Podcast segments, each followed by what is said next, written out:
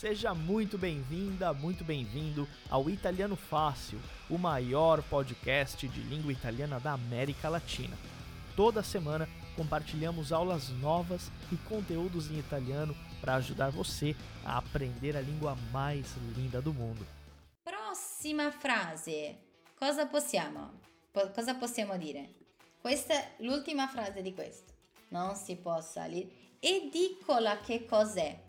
Edicola è il posto che vende eh, giornali e riviste. È a nossa banquinha de jornal. Edicola. Edicola. Chi lavora in edicola, la persona che lavora, chi lavora in edicola è il giornalaio. Il giornalaio lavora in edicola. Edicola quella che vende soprattutto giornali e riviste. Sì? Ecco. Come si chiamano quelli postini dove possiamo comprare i biglietti? Ci sono anche le macchinette automatiche. Sì, macchinette automatiche dove possiamo comprare i biglietti, no? Passiamo la carta, stampa il biglietto e siamo a posto. Sì? Questa frase qua, ragazzi, cosa dobbiamo scrivere? Dobbiamo scrivere eh, solo incollo qua, macchinette automatiche. Adesso sì. Cosa possiamo dire qua? Tararà. Infatti in Italia le edicole ci sono ancora, in, in Brasile non vedo quasi mai una banca di giornale. Sì, dato che il popolo è più vecchio, di- allora usa di più eh, l'edicola e tutto. Co- ecco, Margaret, perfetto! Marga, ops! Cosa ho fatto qua? Sono uscita dalla mia propria lezione. Ecco, adesso sì. Margaret deve scendere. Che cosa? Deve scendere perfetto all'ultima fermata, cioè al capolinea. Capolinea. Da dove viene Luisa questo capolinea? Capo è inizio. È inizio, allora rappresenta anche volendo o no un fine, no? Allora, se diciamo ad esempio Capodanno è il primo giorno dell'anno, è l'inizio dell'anno. Il capolinea è la, la fermata da dove parte l'autobus, sì, e anche l'ultima fermata dell'autobus, così torna, sì, al garage dove restano gli autobus. Sì, allora deve scendere all'ultima fermata. Capolinea, cioè la linea iniziale, no? L'inizio della linea dell'autobus. Ecco. Ebbene, l'ultima fermata o anche prima fermata, no? Ebbene, al capolinea deve scendere all'ultima fermata. Fermata è dove si ferma l'autobus, sì? Esiste il verbo fermare e fermarsi. Allora la fermata, capolinea e terminal, esatto, sì, è un terminal di ônibus, sì, è che finisce o inizia, dipendendo dal punto di vista, sì, esatto. Ebbene, benissimo ragazzi, allora ho messo qua alcuni verbi, alcuni verbi e alcuni complementi da unire. Allora abbiamo salire, attenzione, salire non è uscire. Noi possiamo salire una scala, salire, sì? Salire, prendere, andare, girare, attraversare e scendere. Allora, salire, quale complemento possiamo mettere dopo salire? Salire dal tram a piedi, la strada, sull'autobus, la metro o a destra. Salire la strada? Ditemi voi. Raga, quando si sale, quando si... Brava, brava Leomara, subir, sì. Quando si sale, pensate, la salita, quando si sale si va sopra. L'altra preposizione che abbiamo con senso di sopra è su. Possiamo dire sempre così. salire sull'autobus, salire sul tram, salire sulla metro. È come subir, sì, subir no ônibus, subir no, no, no, no metrô, sì, subir no, no bondinho, no tram, sì. Allora, quando si sale, si sale su perché si sale sopra. Possiamo anche salire sull'aereo, sì. Il momento possiamo dire imbarcare nell'aereo o salire sull'aereo. E poi prendere. Che cosa possiamo prendere? Prendere dal tram, prendere a piedi, prendere la strada, prendere la metro, prendere a destra. Facciamo in ordine, piano piano ragazzi. Prendere, allora salire usiamo sempre con la preposizione su qualcosa. Salire sul tram, sul treno, sull'autobus. Due, quando prendiamo, prendiamo qualcosa senza preposizione, prendiamo la metro. Prendere, pegar o metrô pegar o ônibus, sì? Allora, prendere questo verbo qua è senza preposizione. Senza preposizione, salire su, prendere la macchina, prendere il tram, sì. Andare, andare che cosa? Andare dal tram, andare a piedi, andare la strada, andare a destra. Esatto, quando si va, si va a piedi ragazzi, sì, andare dal tram, no, sì, ecco, allora andare, possiamo andare in o andare a, sì, andare in o a, ok? Girare, girare, girare dal tram, girare la strada, girare a destra, ecco, gira a destra, alla seconda traversa. Esatto, girare a destra. Sì, c'è quella canzoncina. Giran, giran, giran per là, giran, giran, giran. Wow, sì, girare. Sì, a destra, a sinistra. Sì, attraversare. Che cosa possiamo attraversare? Ecco, bene, state già rispondendo attraversare la strada, sì, e come si chiama? Come si chiamano quelle righe? Ciuf, ciuf, ciuf, ciuf, ciuf, dove i pedoni devono attraversare. Come si chiamano?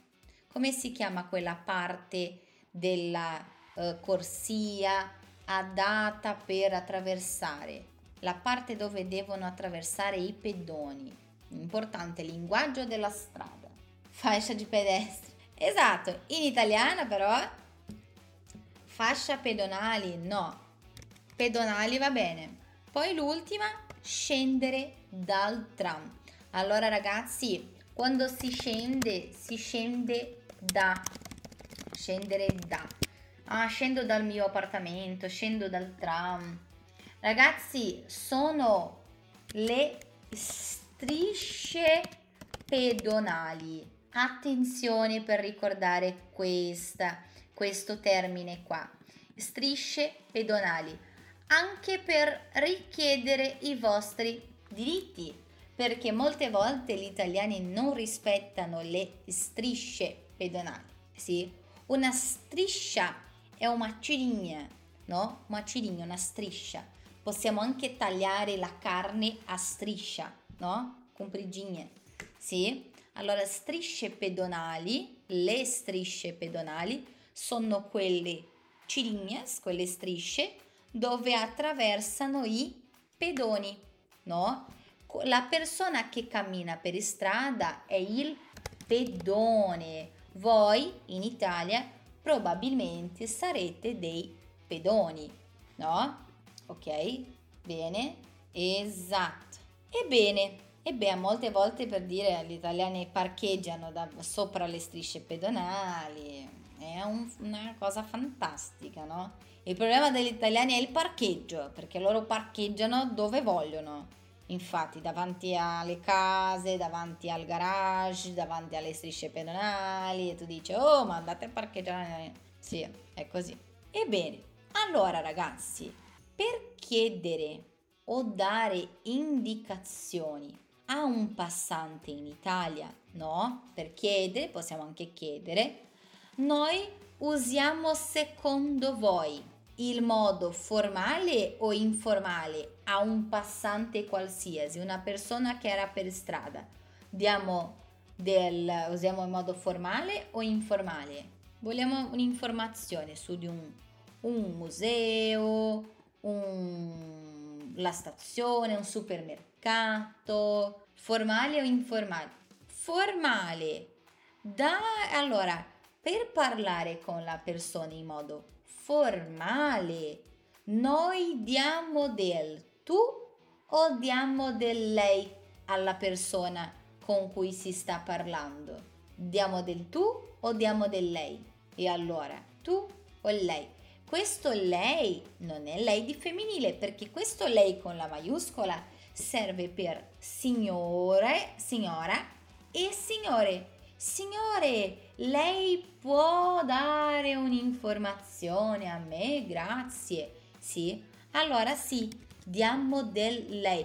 Cosa significa Luisa? Dare del lei, dare del tu.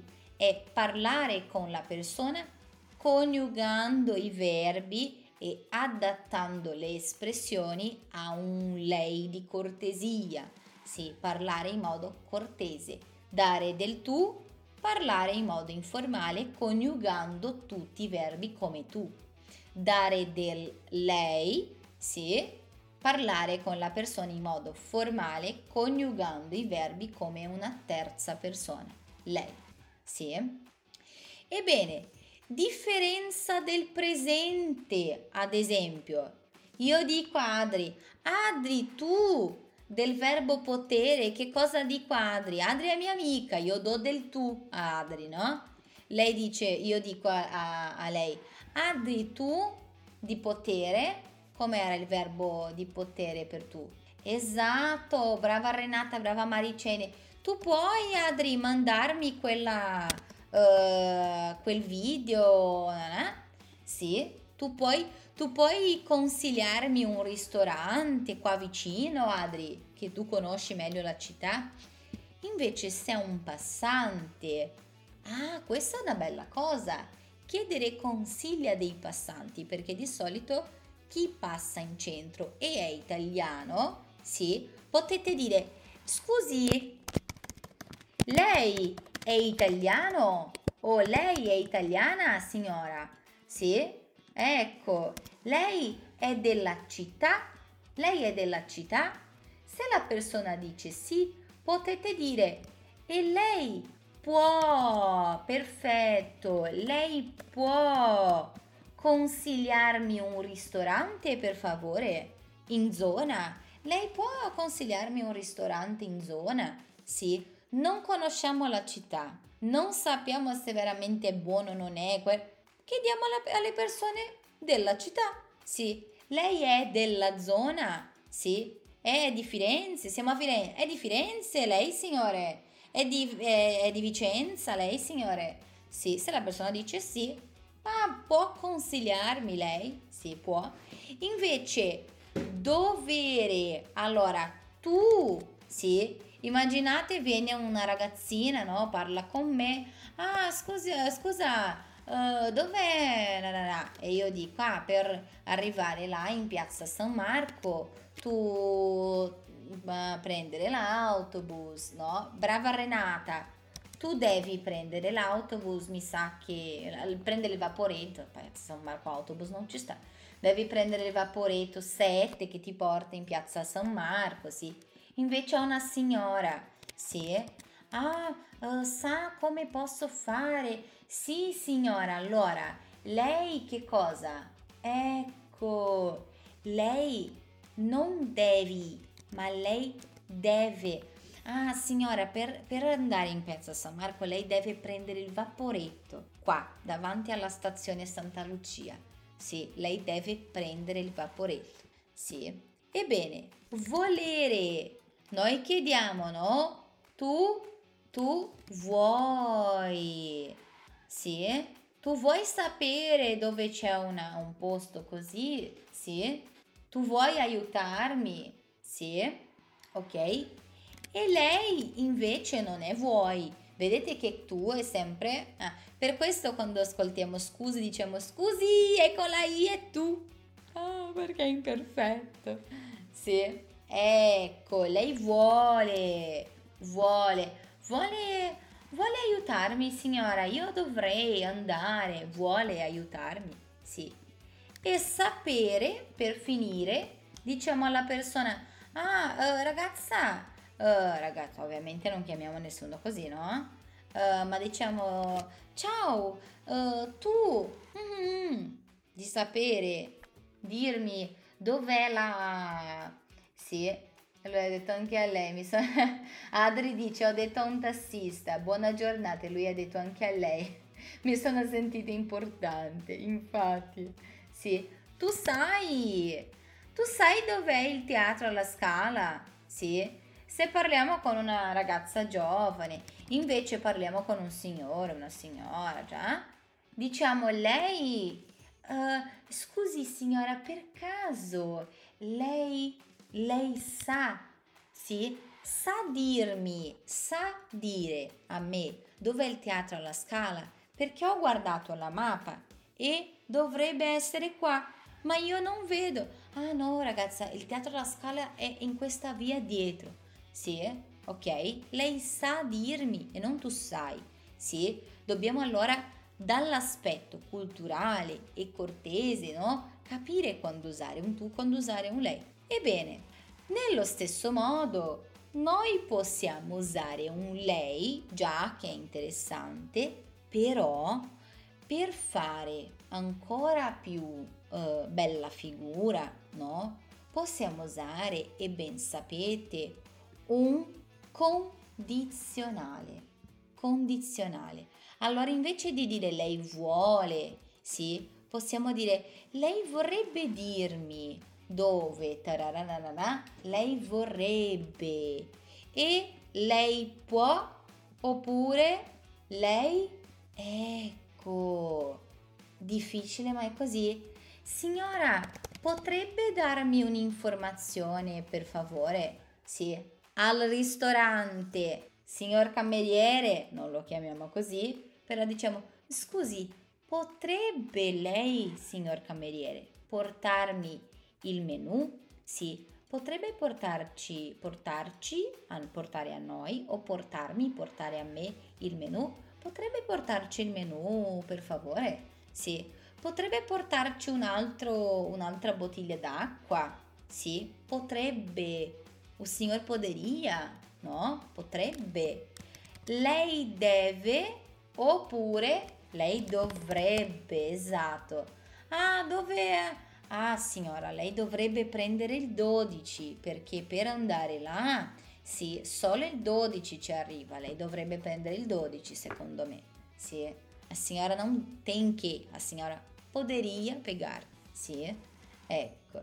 Ebbene, e sapere, lei sa oppure lei, esatto. Signora, saprebbe dirmi dove c'è l'ufficio informazione qua in centro? Sì, consiglio. All'ufficio informazione, ragazzi, potete prendere delle cartine gratuite. Tarà! Se non volete pagare, andate all'ufficio informazione. Di solito le cartine, la, le, le, mappe della città sono gratuite. Sì, almeno, almeno qua a Torino e da quello che so anche, anche a Firenze. Sì. Ebbene, che son, son, ci sono andata negli ultimi tempi, era ancora gratuito, non so se adesso stanno chiedendo di pagare anche quello, perché per Venezia anche per respirare l'aria della città si paga, no? Allora figuratevi se vi danno cartina gratis, no? Ecco, Torino sì. Ebbene, allora possiamo anche per sapere dov'è una cosa nella città usare alcune preposizioni improprie e adesso facciamo delle, delle, delle attività interessanti. Possiamo dire che una cosa è vicino alla piazza. Attenzione, a più la piazza vicino alla piazza. A più il supermercato vicino al supermercato. Vicino a, uh, pensiamo, mm, vicino all'ufficio postale vicino all'ufficio postale. Ok? Ok? Allora usiamo questi articolati.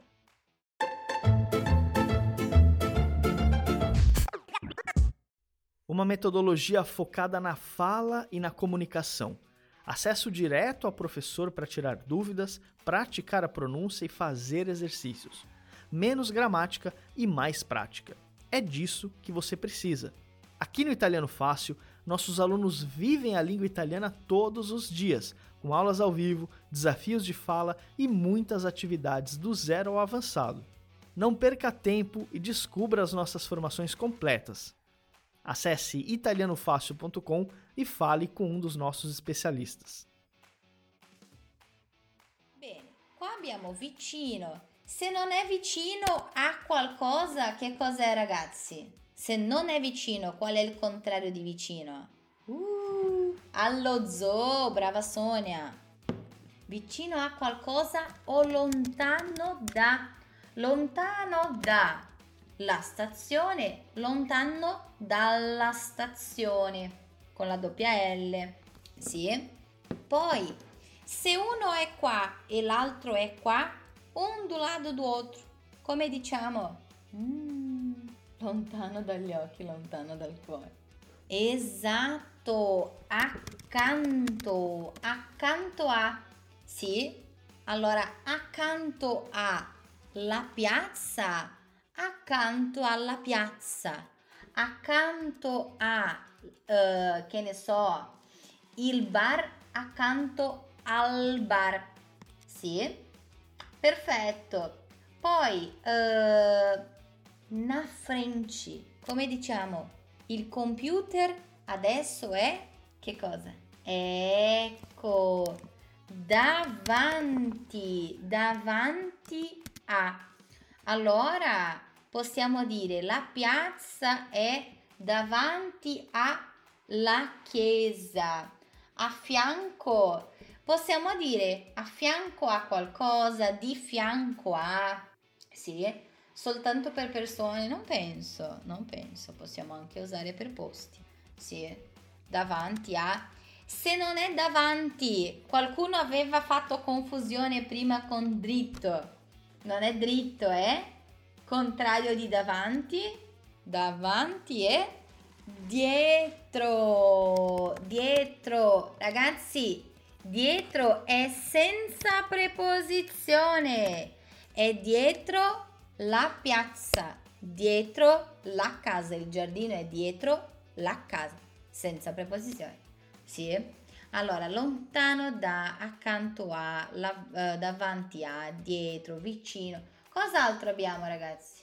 Cos'altro abbiamo qua? Mm, abbiamo anche quando possiamo dire dentro la cosa senza preposizione e se non è dentro è ecco all'angolo di tararà con tararà. Sì, dentro. Ah, dietro me non c'è un gattino, c'è un coniglietto.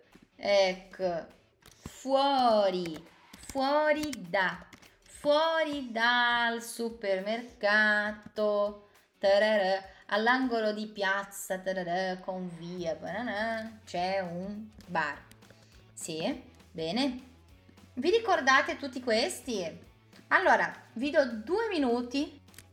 Se non sapete queste preposizioni a memoria, sì, vi do due minuti per scrivere in un, foglietto, in un foglio di carta, un quadernino, gli appunti del telefono, ricordandovi che se è a accanto a la piazza, alla piazza, sì, lontano da il supermercato, lontano dal supermercato, da più il, sì, me, supermercato, sì, uh, vediamo, ecco, ok, a e da sempre articolati, ok? Avete tu, sapete tutti questi, tutte queste preposizioni a memoria? Sì? Posso, posso passare all'immagine? Facciamo un gioco. Voi scrivete queste preposizioni nel foglio e io vi faccio io fa, faccio un gioco con voi. Vi faccio guardare un'immagine. Io mi metto piccolina all'angolo, all'angolino della, della trasmissione. Vi faccio guardare un'immagine e io vi faccio una domanda. Dove è, dov'è cosa X? Dov'è ad esempio, uh, che ne so, uh, la scuola? Dov'è la scuola? Dovete guardare l'immagine e fare, uh, spiegare dov'è. Allora, è vicino a non so che cosa, è accanto a questa cosa, è all'angolo della via con la piazza con tararà, sì, è, è dentro la scuola, è dentro la, la scuola, non è dentro la scuola, è dentro il cortile della chiesa, sì, va bene? Avete capito cosa dobbiamo fare? Vi faccio delle domande e usando queste, queste preposizioni improprie, vicino a, lontano da, accanto, davanti, dietro, davanti, importantissimo, ricordate questo, dovete dire dove si trova la cosa. Bene? Avete capito il gioco? Avete capito l'attività? Perché questa cosa, Luisa, adesso? Perché se chiedete informazione è molto possibile che una persona dica è vicino alla stazione e tu dici vicino è al lato, vicino è atrás, è da frente? Eh? Sì, è dietro, dentro, no dietro, sì. Allora vi faccio vedere, faccio la domanda e voi mi rispondete, ok? Rispondete alla domanda che faccio, non cominciate a fare frasi così in modo, in, cioè, se, perché se no io non riesco neanche a vedere cosa rispondete perché c'è una persona che parla della scuola e c'è un'altra che parla dell'associazione di pattinaggio. Io dico, ah, sì, allora vi faccio guardare l'immagine. Allora, dove si trova nell'immagine? Di, di dire, di dove si trova. Dai, guardate l'immagine. Si vede l'immagine? Si vede bene? La metto più grande? Secondo me si vede. Nell'immagine, nell'immagine, dove si trova la farmacia? Dove si trova la farmacia? Dove si trova la farmacia? Penso che si veda bene, no? L'immagine. Eh, lo aumentiamo un pochino, così. Dove si trova la farmacia? Sono cieca. Alla destra, vicino alla scala, davanti alla scala, vicino alle poste, alle poste italiane. Allora, possiamo dire vicino alle poste, facciamo così, io scrivo sui commenti. Vicino. Io scrivo qua. Vicino. Oh, perché non funziona il mio coso? Ecco.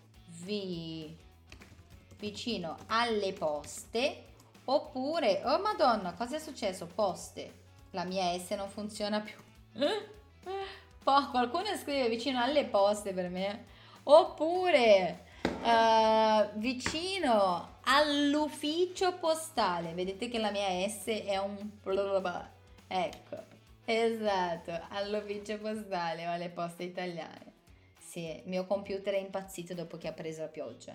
Sì, vicino alle poste, all'ufficio postale, dietro, dietro l'edicola, l'edicola, L apostrofo, edicola, sì? Non è dietro da, dietro l'edicola, sì? Vicino o accanto alle poste, alle poste italiane. Perfetto, esatto. Accanto con la doppia C, accanto alle poste italiane, accanto all'ufficio postale, vicino alle poste italiane, vicino all'ufficio postale, davanti alle scale o alla scala, dietro l'edicola, sì, a destra della scala Mi sa che a sinistra della scala, no? Ecco. Ebbene, poi la farmacia è sopra l'edicola. Infatti è, è dietro, ragazzi, perché l'edicola è in quella piazza lì in mezzo. Sì. Ecco. Allora, non è sopra. Sì. Allora, dove si trova, dove si trova l'edicola? Dove si trova l'edicola? Infatti, fate un'interpretazione del disegno, ragazzi. Siamo alla prima, alla prima elementare, no? Dove si trova l'edicola? Dove si trova l'edicola? Davanti alla scala. No, l'edicola non si trova davanti alla scala. Dove si trova l'edicola? Vediamo dove si trova l'edicola. Davanti alla fontana. Davanti alla fontana. Sì, davanti alla piazza o dietro la piazza? Infatti dipende dal, da chi osserva, no? Questo è un parco, ragazzi, è davanti al parco. Davanti al parco. Sì, davanti al parco o piazza, vicino alla piazza. Questo è più parco che piazza. Sì sotto, acca- sotto accanto. I, non è né sotto né accanto alle poste. Sì, dietro il parco, dietro il parco. Sì, il parco o parchi. L'edicola si trova nella piazza davanti alla fontana. Se diciamo alla fontana, non dobbiamo dire alla la fontana perché la è già lì insieme a a. Sì, davanti alla fontana. Sì, davanti alla fontana, dietro il parco, anche davanti il parco, dipendendo da chi vede. Sì, vicino alla fontana. Sì, bene. E allora, dove si trova la panchina? La panchina con le ragazze. Dove si trova la panchina con le ragazze sedute? L'edicola si trova vicino alla piazza, più, più parco che piazza. Eh, parco che piazza, certo, tutto il verde, no? Davanti alla fontana è vicino alla panchina, esatto. Si trova nel parco. Si trova nel parco oppure nel parco è uguale a dire che quando diciamo che è in nel viene da in, in è uguale a che se questo disegno è uno di ragazzi. Fate, fatemi voi un disegno allora perché questo è quello che c'è. Si trova nel parco, nel giardino, bravo Fagner. Sì, oppure dentro il parco. Sì, dentro il parco si trova la panchina. Infatti, ecco, dove si trova adesso ragazzi? Dove si trova la pizzeria. Dove si trova la pizzeria? Poi abbiamo anche a destra di, a sinistra di, sì, vicino alle piante, perfetto Renata. Sì, nel giardino ragazzi, giardino. Sì, giardino, parco.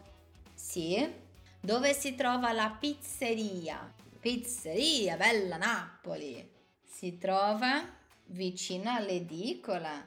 L'edicola all'L apostrofo edicola. Come posso dire eschina? All'angolo, all'angolo, all'angolo vicino a questa cosa.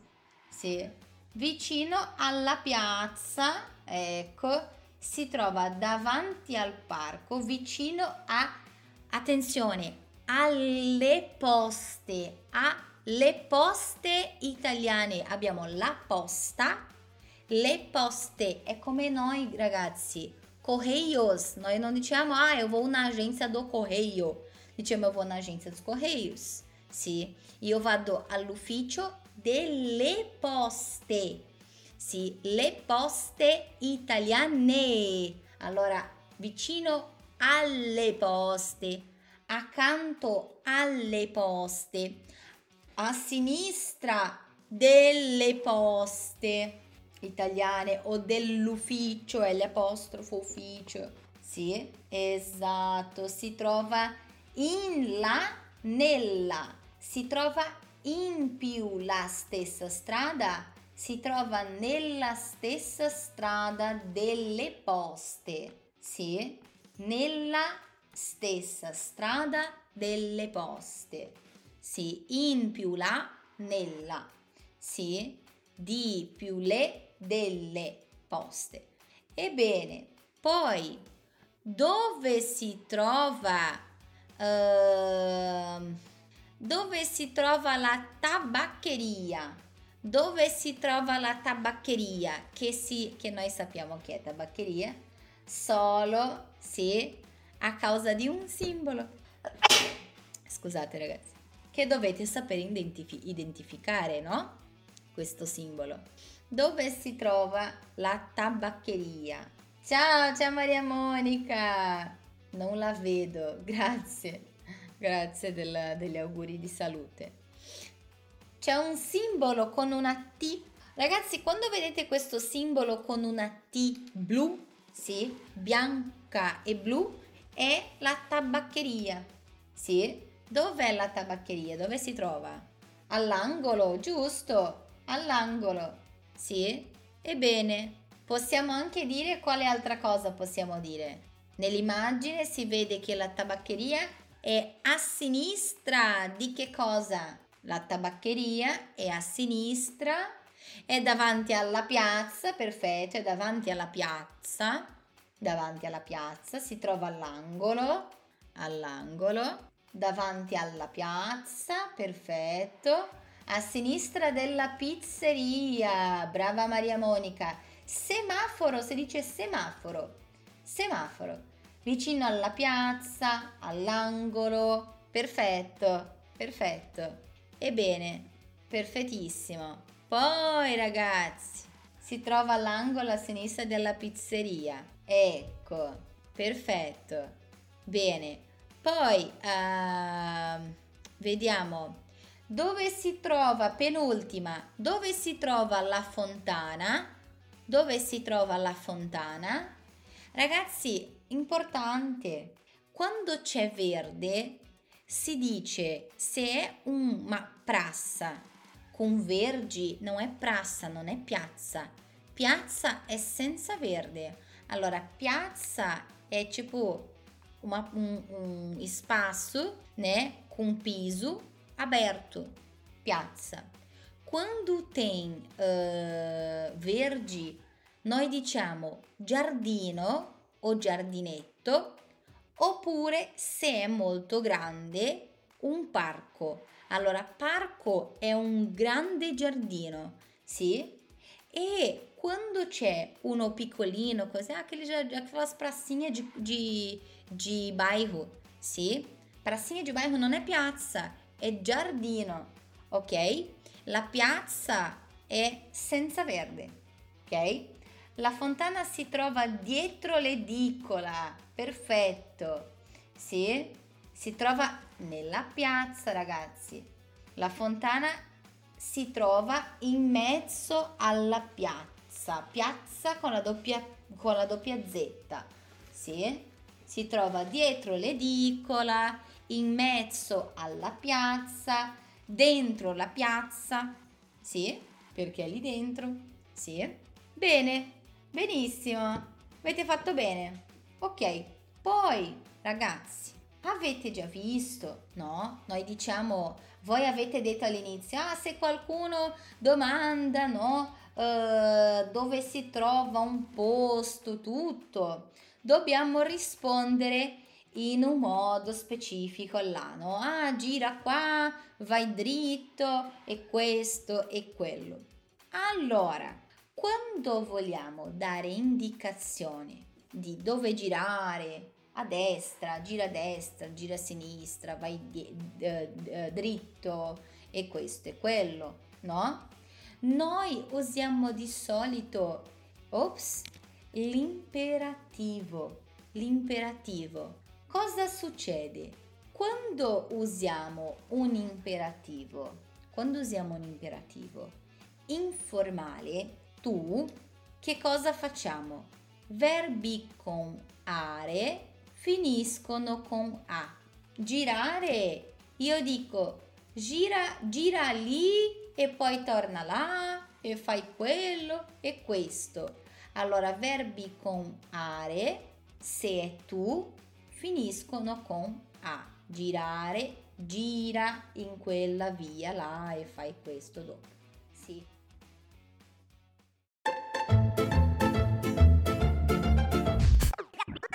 Você já acompanha o nosso perfil no Instagram?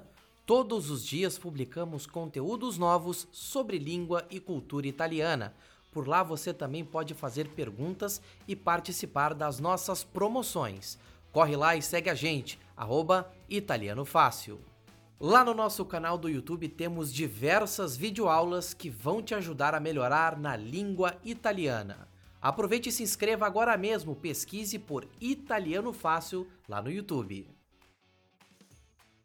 Attraversare, attraversa la via, gira a sinistra o a destra, gira, sì? Poi con ere e con ire il nostro imperativo per tu prende una i. Allora, invece di dire prenda, sì, non è a ere ire, vincono una i. Diciamo prendi l'autobus numero tararà, e vai in questo posto, sì? E salire, come diciamo allora? Se ere e ire prendono una i per fare l'imperativo, salire come diciamo? Allora, gira, gira a destra, prendi, la, prendi il 12, sì? Sali, sali quelle scale lì, no? Vedete in quell'immagine che stavamo guardando prima? Come faccio per prendere l'autobus? Vedete l'autobus che è qua? Aspetta, no, dall'altra parte. Vedete l'autobus, quello, quello blu che è qua nell'immagine? Sì? Ah, come faccio per prendere l'autobus? Sali le scale, prendi l'autobus blu e poi scendi all'ultima fermata. Sì? Sali, prendi, esatto. Ok? Va bene Neusa, non preoccuparti. Per noi e per voi ragazzi, seguiamo la regola del presente. Girare ragazzi giriamo a destra e tutti girano a destra o dico a voi ragazzi girate a sinistra non a destra e sto parlando con queste persone queste persone girano prendere come diciamo ragazzi prende, prendere l'autobus numero 12 prendiamo prendiamo l'autobus numero 12 brava Renata prendiamo l'autobus numero 12 ragazzi dai entrate entrate prendiamo quest'autobus sì? Se fosse prendere per voi, invece, com'è prendere per voi al presente? Uguale al presente. Sì? Io dico, ragazzi, fate così. Andate, sì, salite le scale e prendete prendete l'autobus 12. Perfetto, prendete l'autobus 12. Salire sali, saliamo e io dico a voi, ragazzi, salite, salite le scale, vai, vai ragazzi, andate, andate, salite le scale. Per fare un imperativo formale, che cosa facciamo?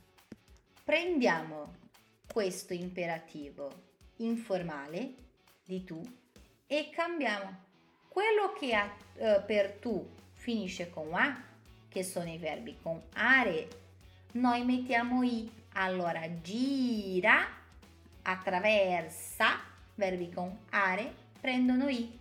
Signora, giri, signora, giri.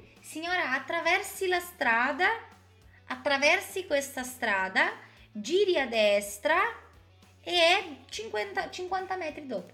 Sì, giri. Prendi, se io dico prendi tu, quando sto dicendo alla signora, signora, faccia così, stia attenta. Allora, vada alla fermata e prenda, prenda l'autobus eh, numero 12 e scenda, descendere, scenda all'ultima fermata. salire. Ah, questo qua è già un po', inter- un po', un po più difficile. Salire noi non diciamo sala, ma al presente diciamo io salgo, sì, allora diciamo alla signora, signora, salga, salga su, sca- su queste scale, sì, e prenda l'autobus 12 là sopra, sì, salga e prenda, ok? Allora abbiamo andare dritto, possiamo dire vai dritto oppure vai tu oppure vada lei dritto. Vada dritto signora, sì, poi gira tu o giri lei a sinistra, a destra, sì, e così via. Allora, cose importanti per la città. Incrocio, incrocio. Qual era già il significato di incrocio? Qual era già che abbiamo detto prima? Incrocio ha un significato di che parola usiamo? Esatto. Di cruzamento, un incrocio, forma di croce, sì? La traversa. Come diciamo? Ah, gira, giri a destra, signora, e uh, vada dritto e giri nella seconda traversa. La seconda traversa che cos'è? Abbiamo una parola molto simile in portoghese. Non è la travessa, è la via travessa. Transversal, a transversal, raga. Alla via transversal che attraversa la cosa transversal.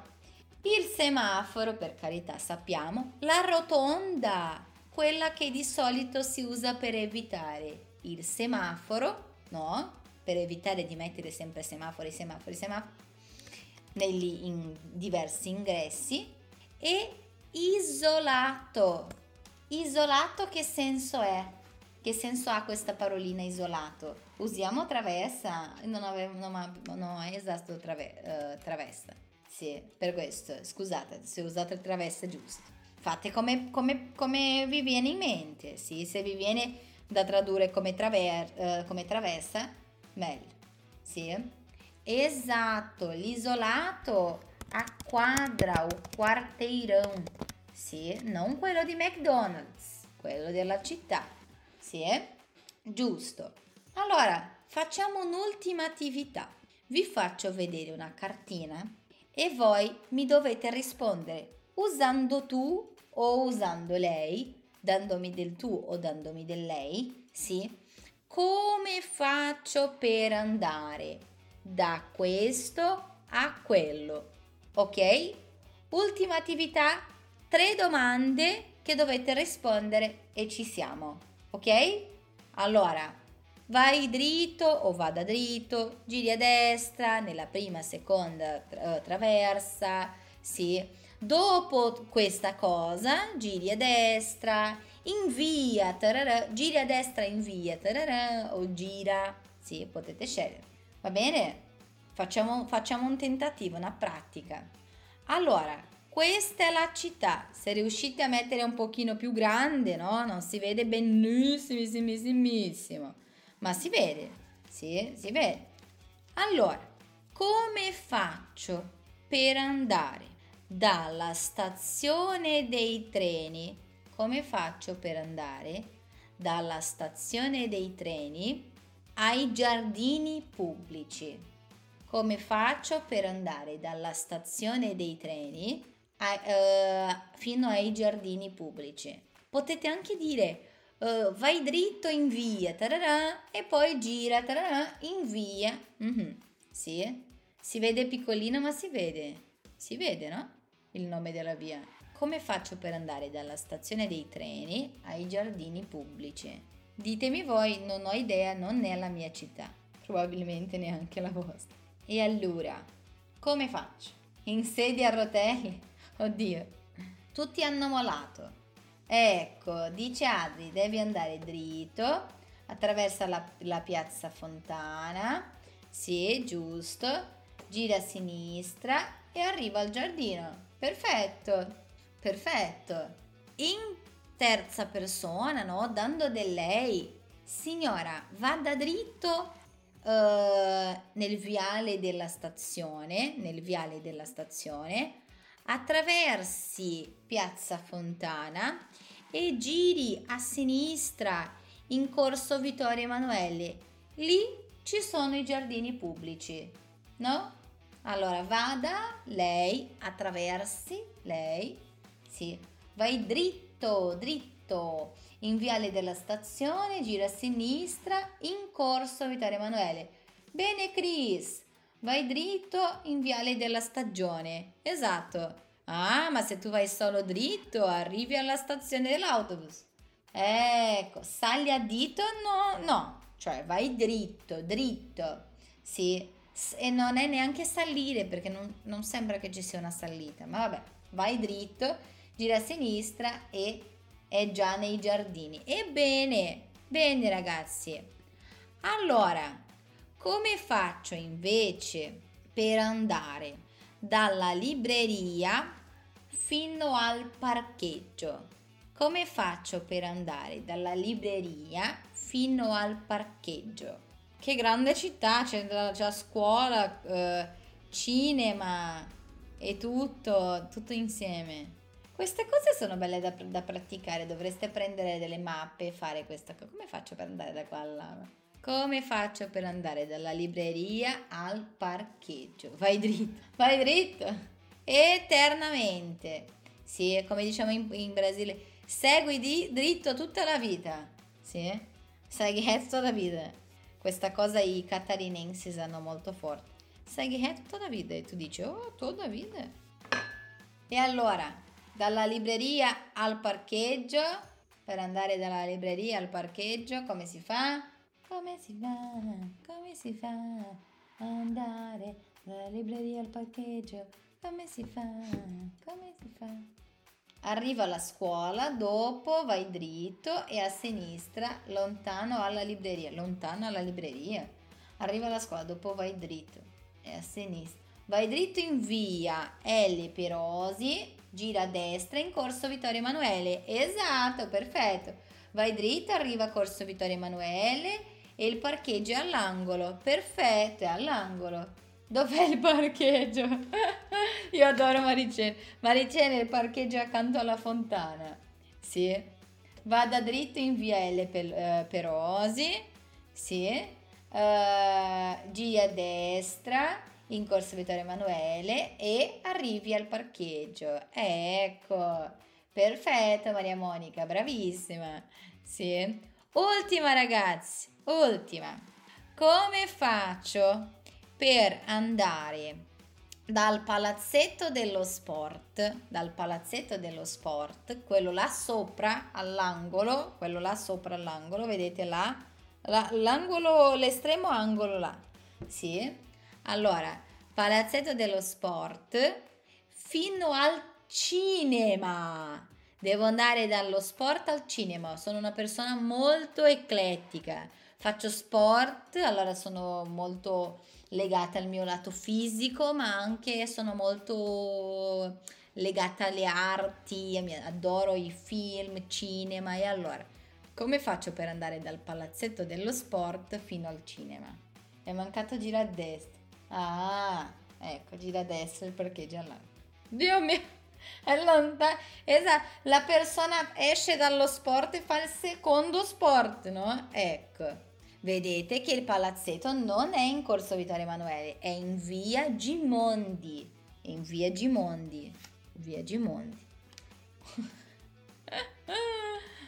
è lontano, raga. E questa cosa resterà per la storia, il giorno in cui mi avete raccontato come attraversare la città, come andare nei posti più random possibili. Vediamo, non vedo. Hermano, Palazzetto dello Sport è quello all'angolo, là, l'angolo, l'estremo angolo sinistro, sì, superiore sinistro, e il cinema è qua vicino alla stazione. Vedete come usiamo vicino a è lontano e così via. Dai ragazzi, forza. La signora è completamente persa per la città, poverina. Lei dormirà, lei dormirà nella piazza, pensando a lei. Io dormi in piazza, pensando nella... Ebbene, allora... ecco, devi camminare uh, per il corso Vittorio Emanuele a sinistra.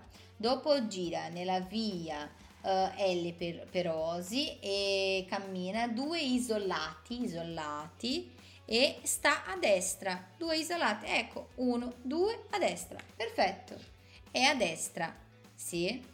Giri in via uh, Gimondi, dopo vada dritto in corso Vittorio Emanuele, gira a destra in via Perosi, sì, a destra no, a sinistra in via Perosi, no?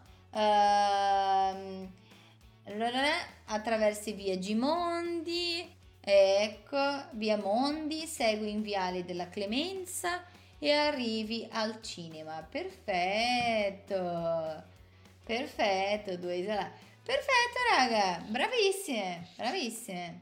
Proprio questo. Sì, allora è questo il percorso. Questo è il percorso. Inter- gira a destra in corso Vittorio Emanuele, gira a sinistra alla seconda, tra- alla seconda travers- traversa, vai dritto e arrivi al cinema, al, al secondo angolo. Al secondo angolo. Ebbene, avete fatto bene, sì, si capisce bene. Ovviamente da vedere anche la cosa delle preposizioni, alla, al, sì, e così via, ma avete fatto molto bene. Raga, l'idea della lezione di oggi era proprio questa, praticare un pochino, no? Queste espressioni che usiamo per chiedere informazioni, per dare informazioni, anche per capire se è vicino, se è dietro, se è davanti, sì? Anche Adria ha scritto esci dalla via Gimondi, gira a sinistra, gira a sinistra, gira a destra nel corso, vedere Emanuele, vai dritto, gira in via Pelosi, Perosi fino al viale della Clemenza e all'angolo cinema. Perfetto, Adri. Sì. Ebbene ragazzi, via gira a sinistra nella via Grimaldi. Ecco, era Gimondi. Vabbè, Grimaldi ci sta, era piccolo tanto. Sì. Gira a destra, vai dritto per due isolati, dritto e alla fine stanca. Stanca lei è arrivata al cinema. adoro, adoro. Ecco. Grazie ragazzi, grazie Fagner. Raga, veramente lezione meravigliosa. L'idea di oggi non era fare una grande, grandissima cosa con molte informazioni, era più sì, vedere un po' come ve la cavate con queste informazioni, sì, soprattutto per trovarsi in città e localizzarci bene. Perché so che in molti, in molti casi, no? quando viaggiamo vogliamo appunto saper trovare le cose che vogliamo visitare e, e chiedere informazioni e tutto. Allora era l'idea della lezione di oggi. Grazie Sida, grazie Lilli, grazie Noelli, grazie a tutti. Sì, questa città è ottima, voglio viverci. Sì, perché veramente è tutto vicinissimo. Tu abiti sempre a due isolati di qualsiasi cosa, a scuola. Sì. Ebbene, bello, brava Maricene. Bene, ci vediamo ragazzi, un buon riposo, godetevi questi ultimi minuti di, giorni, di giorno festivo, no? Se siete liberi anche domani, godetevi il vostro venerdì e un buon fine settimana. Un bacione a voi, buonanotte, buon riposo e buon weekend. Sì, ci vediamo la prossima settimana. Grazie mille! Chegamos ao final de mais um episódio. Lembrando que aqui mesmo você encontra mais de 200 outros episódios em italiano para te ajudar a aprender essa língua maravilhosa. Um saluto grandissimo e alla prossima!